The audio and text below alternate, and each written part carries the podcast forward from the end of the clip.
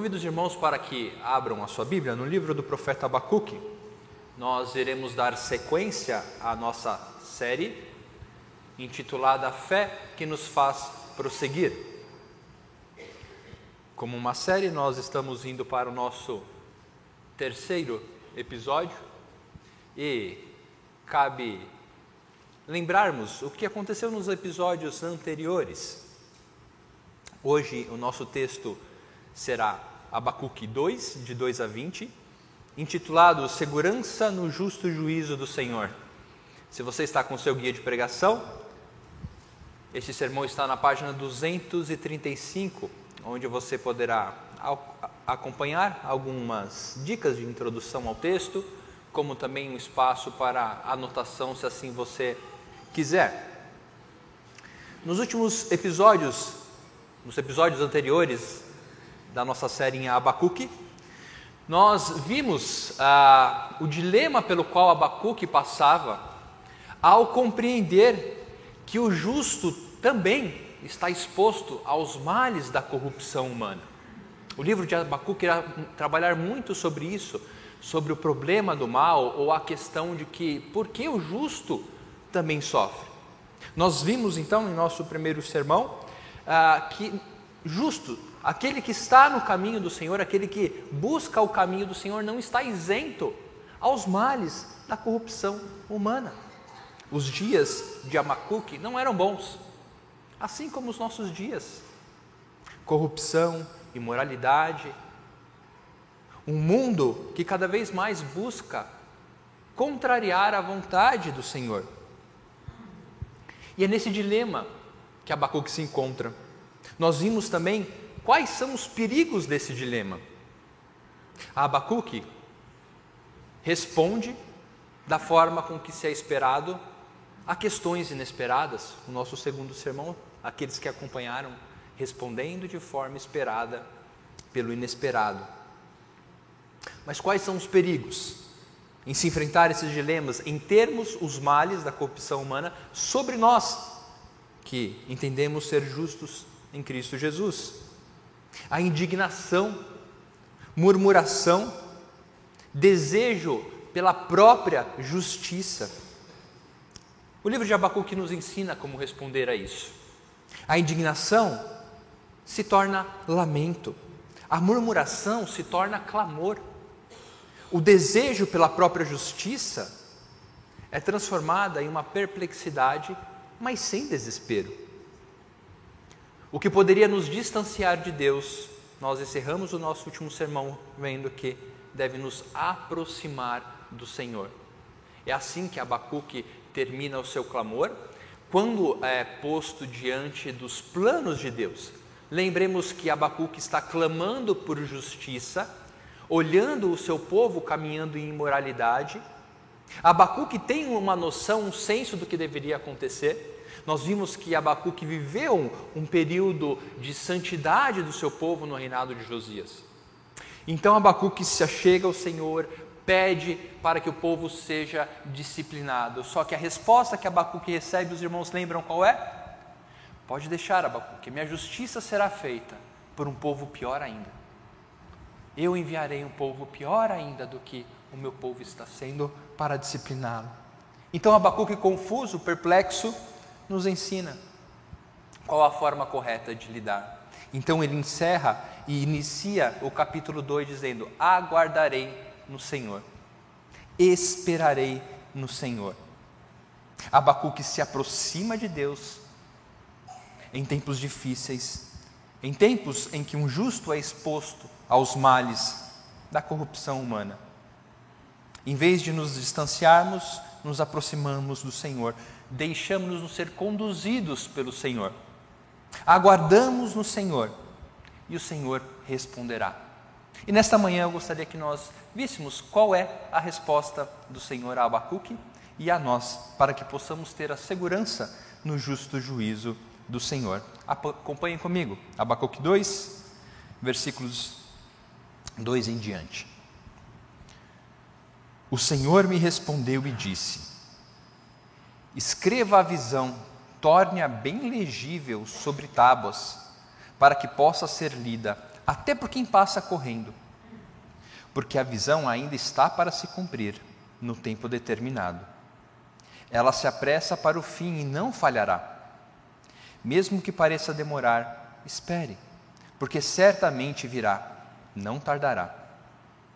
Eis que a sua alma está orgulhosa, a sua alma não é reta nele, mas o justo viverá pela sua fé. Assim como o vinho é enganoso, também o arrogante não se contém. O seu apetite é como a sepultura, ele é como a morte, que nunca se farta. Ele ajunta para si todas as nações e congrega todos os povos. Não é fato que todos esses povos proferirão contra ele um provérbio, um dito, em tom de zombaria? Eles dirão: Ai daquele que acumula o que não é seu, até quando? E daquele que se enche de coisas penhoradas, será que não se levantarão de repente contra você os seus credores? E não despertarão aqueles que farão você tremer? Você lhe servirá de despojo. Visto que você despojou muitas nações, todos os povos que restaram virão despojá-lo. Porque você derramou muito sangue e cometeu violência contra a terra, contra as cidades e contra todos os seus moradores.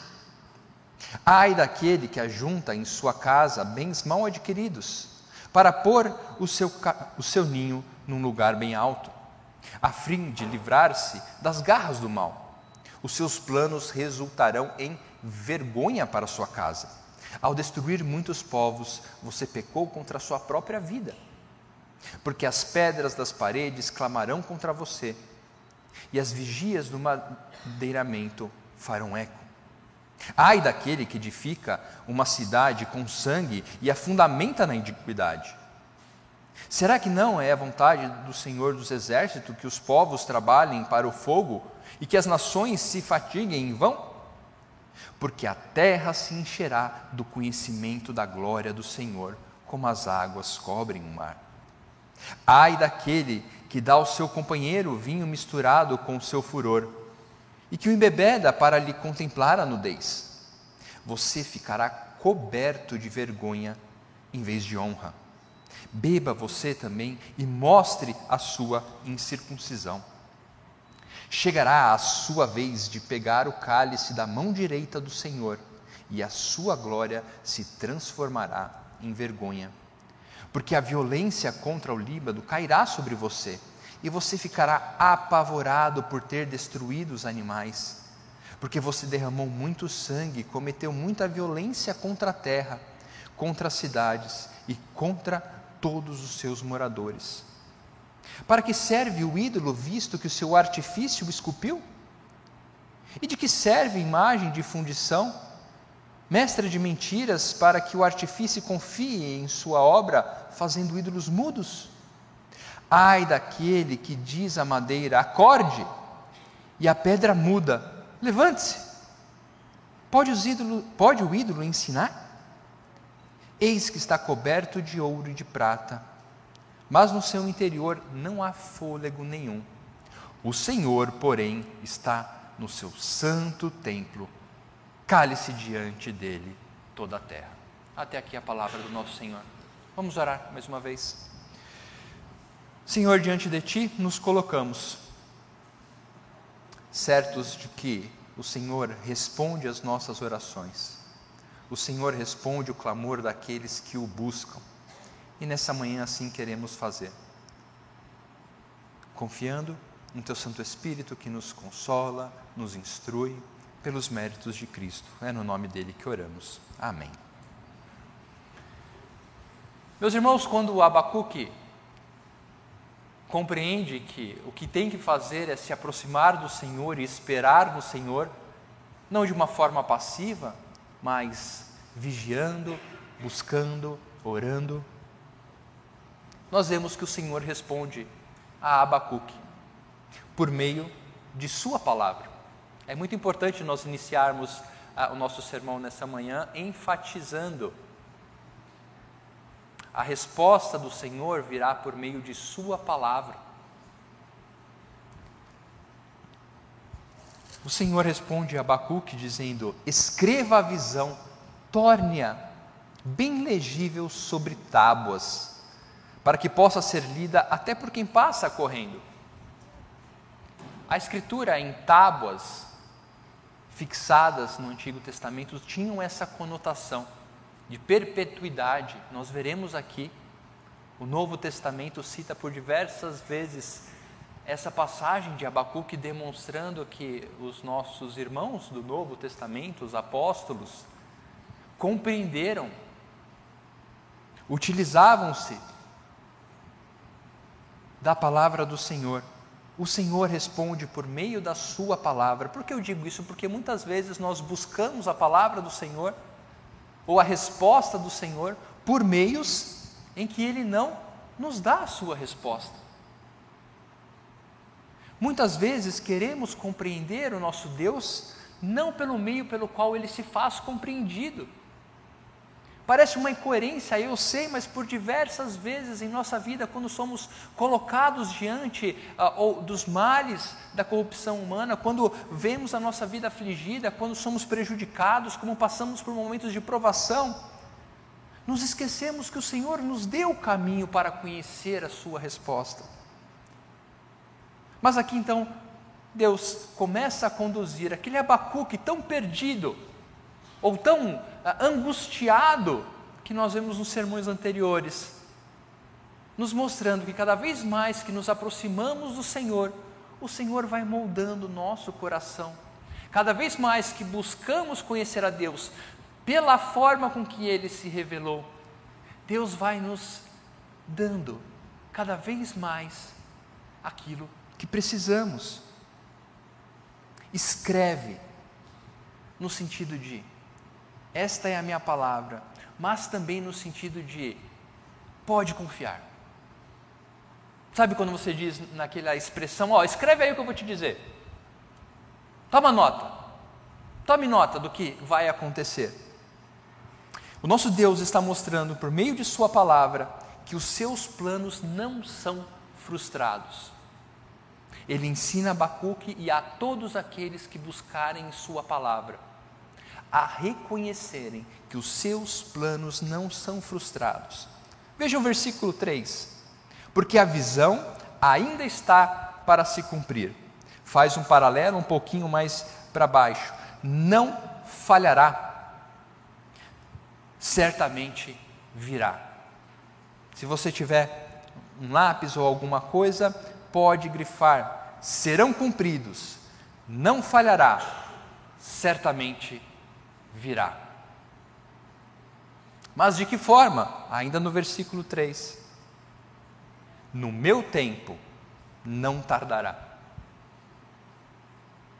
Nós vimos que a teologia de Abacuque não era uma teologia rasa, Abacuque, no nosso uh, último sermão, no início do, no, a partir do versículo 12 do capítulo 1, ele demonstra que conhece o Senhor. Ele relata quem é o seu Deus. Não és tu desde a eternidade, ó Senhor meu Deus, o meu santo, não morreremos. O Senhor puseste aquele povo para executar juízo, tu és puro. O problema de Abacuque não era o conhecimento, o seu dilema era em como aplicar a sua fé de forma prática. Como resolver esse dilema de crer, conhecer e experimentar? O Senhor então mostra no que devemos crer. Os seus planos não são frustrados, meus irmãos. Mas o que devemos fazer quando nosso Deus nos revela que os seus planos serão cumpridos, não falharão, certamente acontecerão? mas não no nosso tempo. Não da forma com que desejaríamos que fosse. Eu sei que você, olhando para o mundo em que vivemos, para, essa, para a desigualdade, nós estamos aí nos aproximando a, a, de um tempo de eleições e cada vez mais fervilha isso em nosso coração. Ver tanta desigualdade, corrupção, quando olhamos muitas vezes para a nossa vida ou aqueles que caminham pelo meio religioso, sentimos ah, vergonha e queremos que a justiça seja feita agora, da forma com que nós queremos. Tem que ser assim, se não for assim, meu coração não descansará. Mas o Senhor diz: meus planos não são frustrados, porque eles acontecem no meu tempo. Eles não estão tardando. Certamente virá. Então, no meio dessas verdades que o Senhor nos ensina a respeito dele, há uma palavra: espere. Espere no Senhor. Mas como? Como esperar?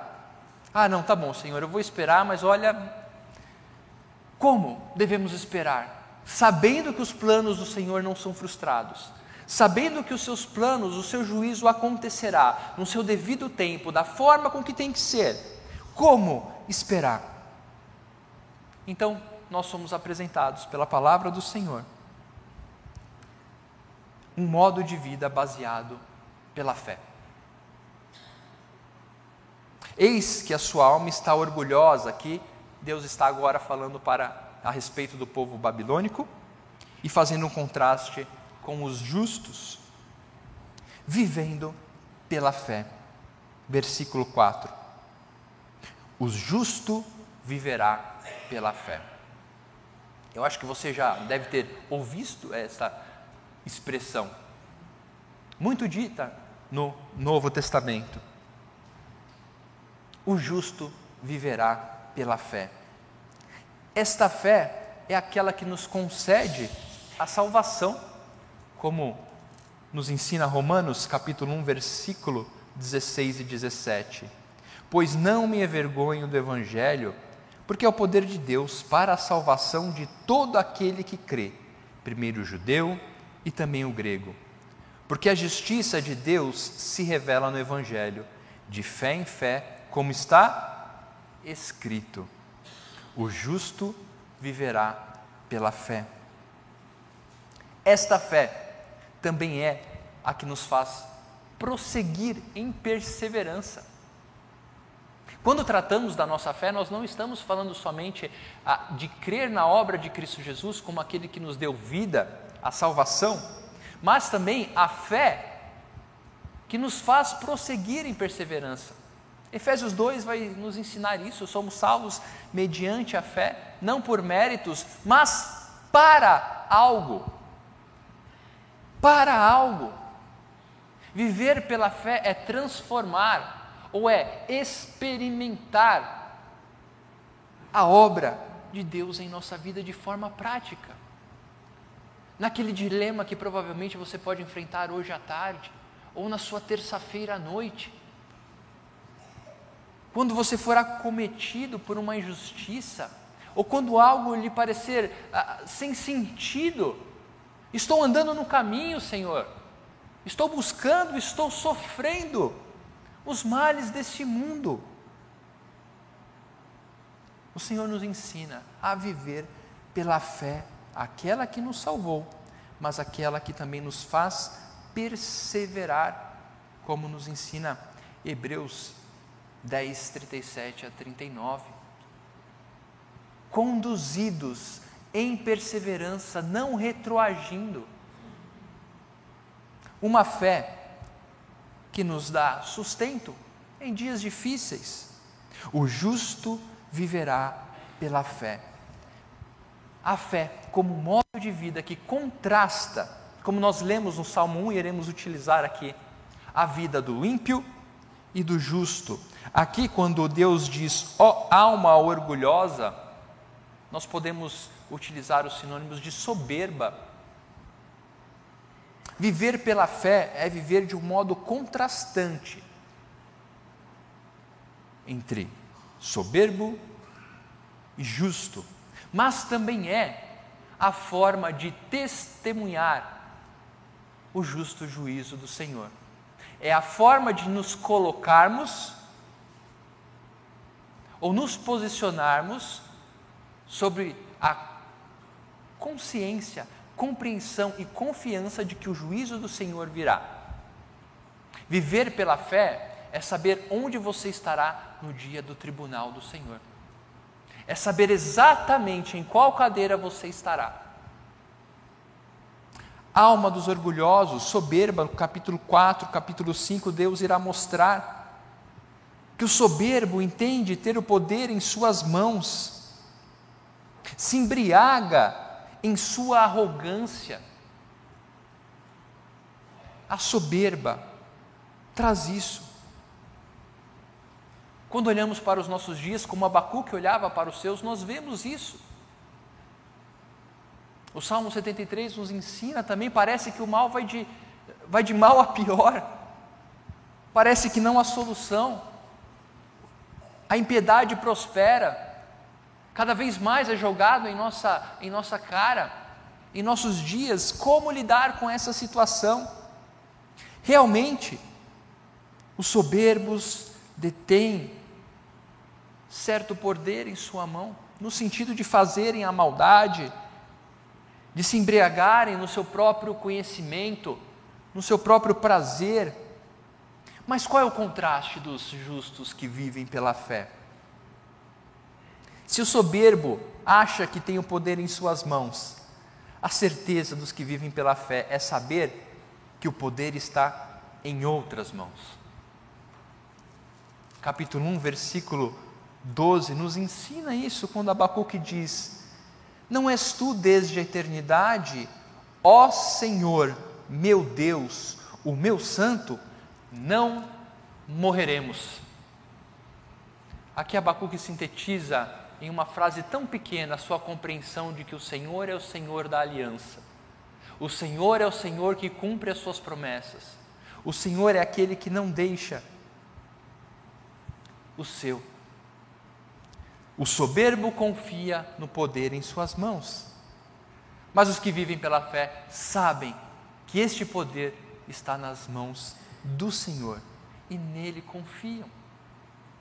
Você já parou para pensar de forma prática na sua vida? Quais os efeitos de você saber que Deus é um Deus de aliança, um Deus de promessas e que cumprirá a sua promessa? Como você experimenta, como você usufrui dessa verdade de forma prática em sua vida, nos dilemas que você encontra, nas injustiças que você sofre, nos males que lhe são expostos, desde uma doença, a perda de um parente de forma tão trágica. Como você responde à pergunta: até quando, Senhor? O Senhor mostra em Sua palavra que Ele é Deus de aliança que irá cumprir as suas promessas. Como usufruir disso? Como pegar dessa verdade que confessamos, cantamos para a nossa vida? Os justos, em contraste com os soberbos que se embriagam em sua arrogância, são conduzidos a aguardar no Senhor. Mas não aguardar esperando saber o que vai acontecer. Há uma diferença entre você aguardar sem saber o que vai acontecer e aguardar sabendo exatamente o que vai acontecer. Há toda a diferença. E a palavra do Senhor nos dá esse benefício de nos dizer exatamente o que vai acontecer, para então podermos aguardar confiantes. E o que o Senhor nos ensina a aguardar? Que haverá um justo juízo. Haverá, meus irmãos, um justo juízo da parte do Senhor.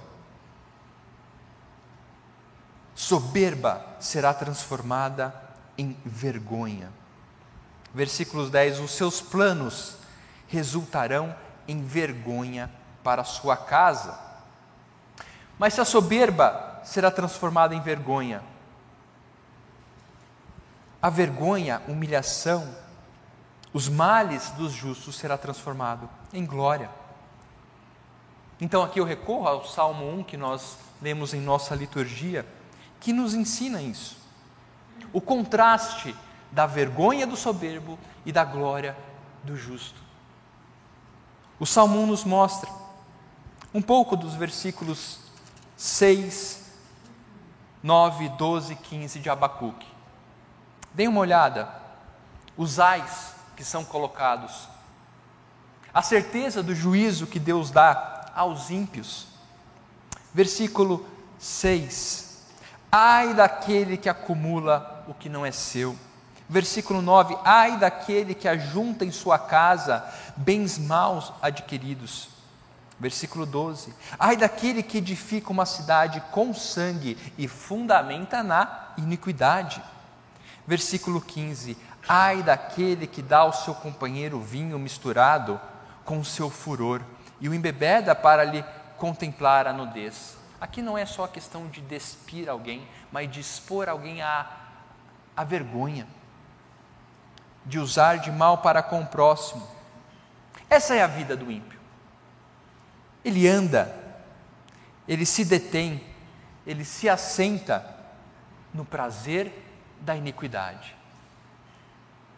Ele se satisfaz em atender os seus desejos. Ele anda, se detém e se assenta no prazer da iniquidade, enquanto os que vivem pela fé não andam, não se detêm, não se assentam, porque o seu prazer está no Senhor. Onde está o nosso prazer? Onde está o nosso consolo? Onde está o nosso senso de justiça? Como vivemos pela fé, nos apropriando daquilo que o Senhor nos deu para que assim vivamos? O Senhor nos dá pelo que aguardar. Então, aguardando a nossa presente vergonha, humilhação aparente neste mundo se torna já a certeza da glória que temos no nosso Senhor. Quando o peso da glória do Senhor foi mais pesado do que o peso dos males desse mundo para você? Ou quanto a glória do Senhor, prometida ao seu povo, tem pesado mais na balança quando enfrentamos os males deste mundo? Essa não é uma tarefa fácil, meus irmãos. Eu não estou dizendo que passar pelos males desse mundo deve ser algo que tiramos de letra. Mas há o caminho. Assim como os ímpios, nós também pecamos. Assim como o soberbo, muitas vezes nós transgredimos os mandamentos do Senhor.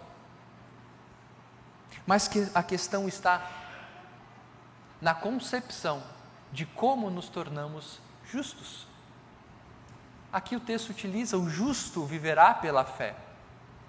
Eu não estou falando que nós conseguimos isso pela nossa própria conduta de vida. Você sabe o quanto você cai, você sabe o quanto você peca, você sabe o quanto você flerta com aqueles perigos que vimos, de um coração soberbo.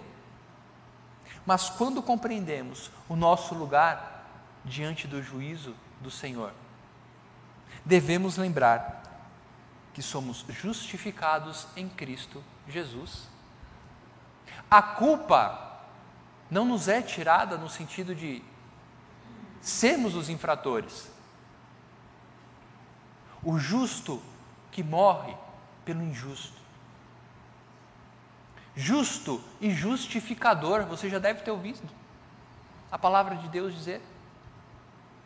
E novamente eu gostaria que refletíssemos nessa manhã como eu me apropio dessa verdade? Como eu usufruo sabendo que os meus delitos, os meus pecados, assim como os soberbos, quando eu estiver diante do Senhor em seu retorno em glória, onde Cristo voltará como justo juiz. Você para para pensar nisso de forma prática, que quando nosso Senhor Jesus Cristo voltar, ele não voltará mais para arrependimento, mas para juízo. Em seu tribunal, onde estaremos? Como aqueles que foram justificados e viveram pela fé até aquele momento? Ou como aqueles que andam, se detêm e se satisfazem no prazer da iniquidade? Haverá juízo, meus irmãos haverá juízo porque ele já foi determinado em Cristo Jesus. Vejam como é diferente quando sabemos pelo que aguardar. E não só sabemos, mas confiamos no que nos é prometido. O Salmo 1 irá mostrar qual é o resultado disso, dizendo que o caminho dos ímpios não prevalecerá mas o Senhor conhece o caminho dos justos. E aqui não é somente dizer que o Senhor está olhando para todas as coisas, que o Senhor sabe o que o justo está fazendo. Não, esse conhecer é aquele conceito de intimidade que nós encontramos nas Escrituras. Conhecer é algo íntimo, muitas vezes utilizado para relações entre o homem e uma mulher. Os ímpios, o seu caminho, este que parece tão lindo, que parece tão próspero, que parece que vai de vento e polpa, prevalecerá. Mas o caminho daqueles que caminham pela fé é o caminho onde o nosso Senhor Jesus Cristo está. O nosso caminho é o caminho feito pelo nosso Senhor. Deus conhece o caminho do justo, pois ele o justificou em Cristo Jesus. E qual o veredito? Haverá um justo juízo. O veredito que a palavra nos ensina é o da experiência para ambas as partes, do experimentar o veredito de Deus. Versículo 16 vai nos ensinar um pouco sobre o veredito dos ímpios. Você ficará coberto de vergonha, de vergonha em vez de honra.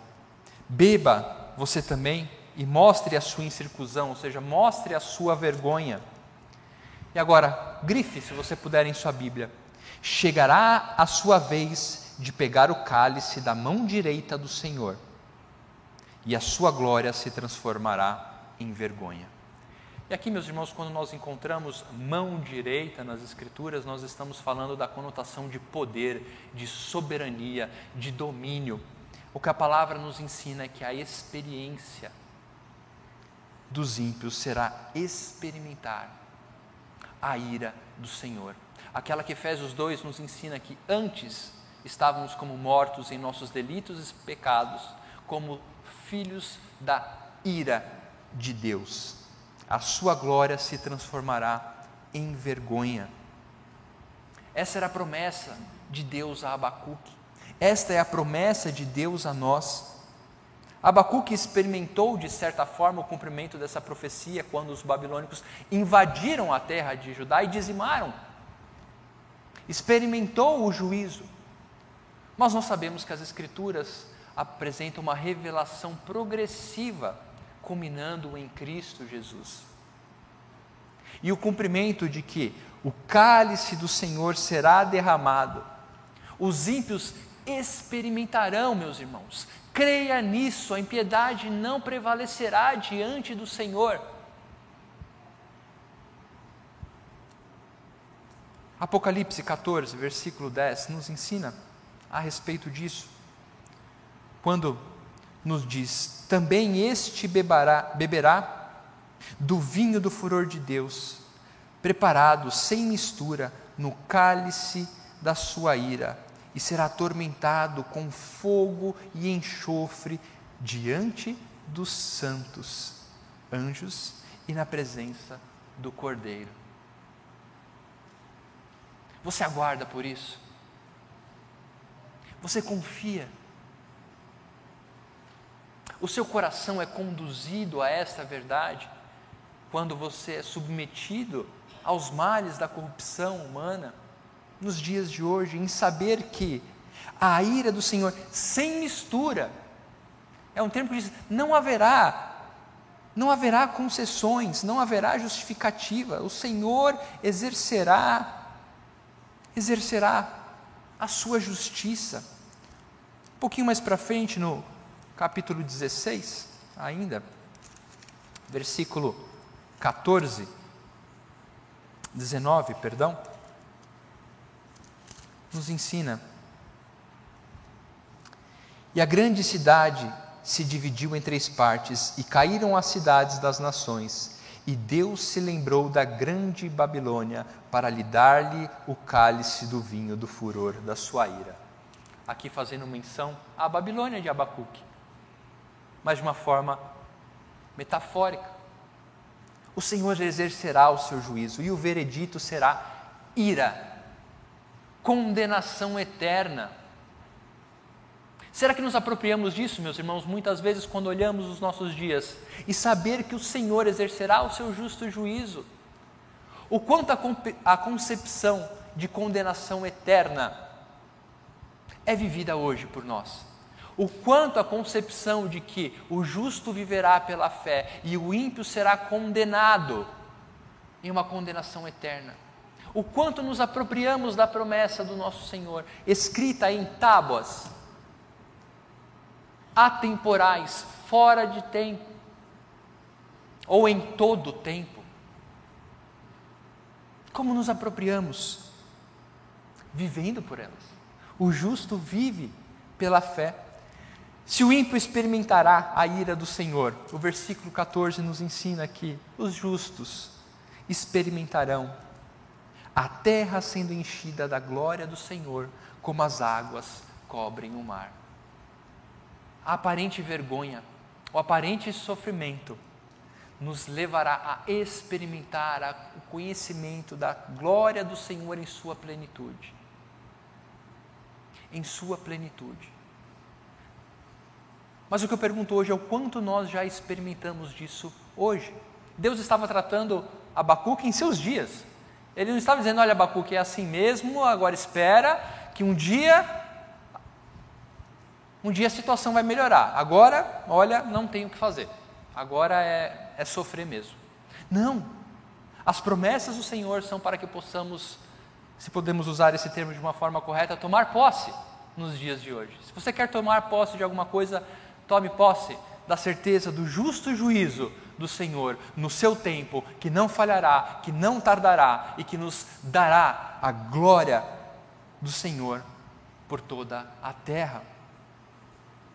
Apocalipse 15 nos ensina, versículo 7 ao versículo 8, a respeito desta verdade.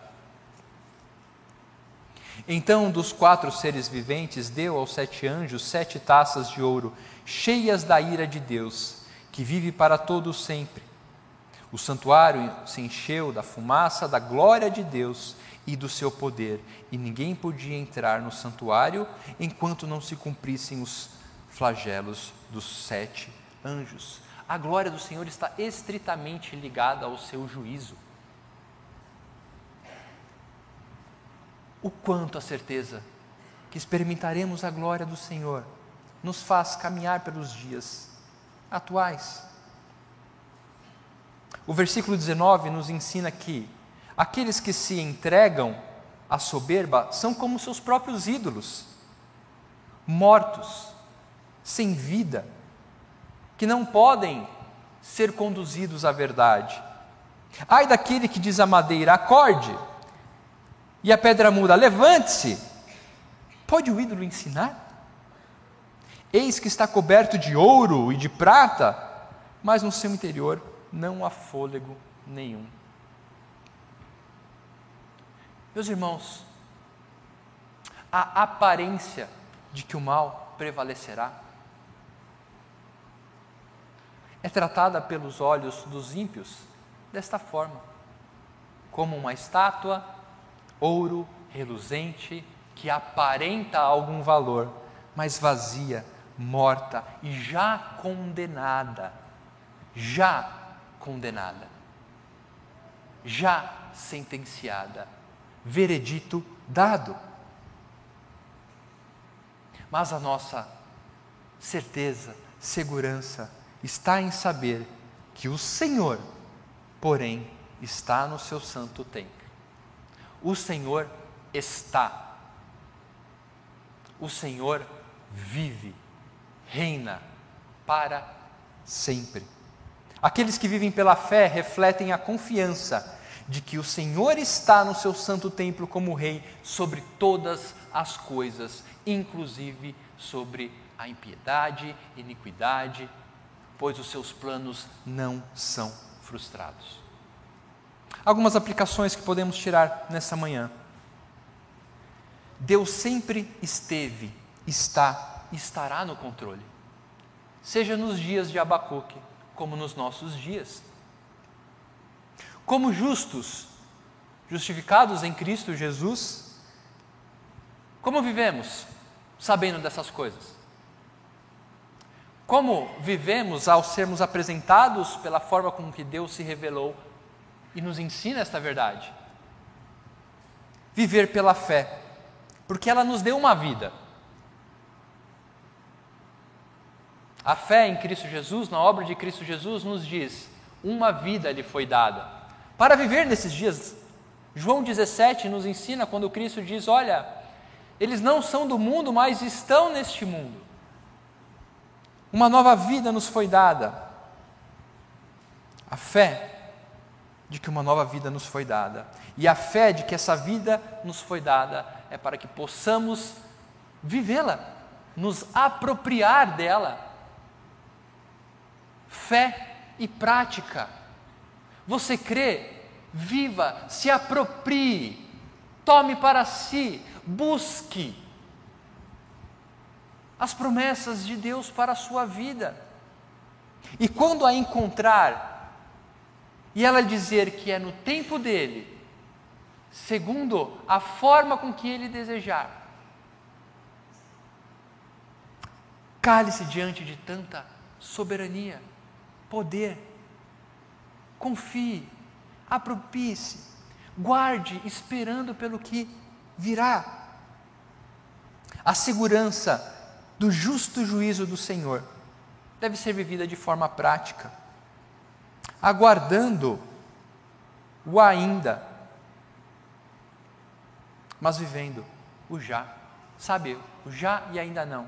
Você crê na obra de Cristo Jesus, sabendo que ela será progressivamente completada no sentido de nos fazer experimentar todas as coisas em sua volta.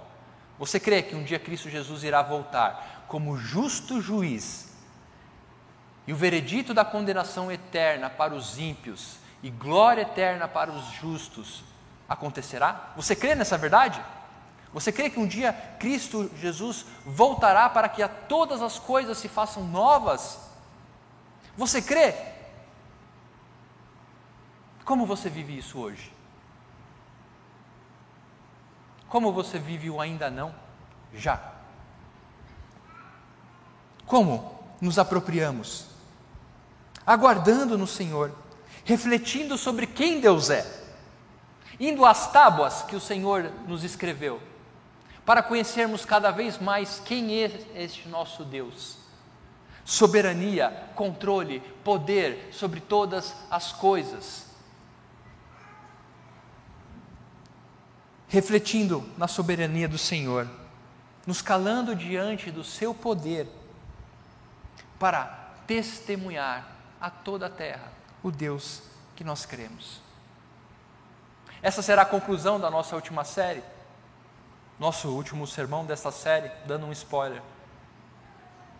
Depois leia na sua casa o livro de Abacuque completo e veja o coração de Abacuque sendo moldado à medida em que ele se aproxima do Senhor. Ouve, aguarda, busca e o Senhor lhe responde. Mas nessa manhã, meus irmãos, eu gostaria que refletíssemos e perguntássemos para nós: